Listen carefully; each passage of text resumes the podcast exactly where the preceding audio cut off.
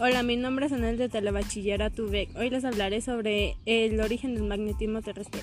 El campo magnético de la Tierra, que es donde la fuerza magnética actúa, está relacionado con fenómenos naturales como la aura boreal y la sorprendente capacidad de orientación de aves, de aves y mamíferos marinos durante sus largas migraciones. También es la causa de que una pequeña aguja imitada, suspendida de un hilo o flotando en agua, se oriente espontáneamente en dirección NS aproximadamente.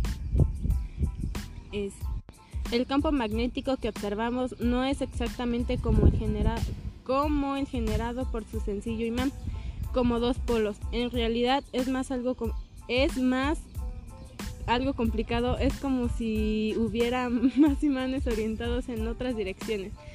Pero estos se debilitan rápidamente con la distancia al centro de la Tierra, de tal modo que en la superficie son ya bastante débiles.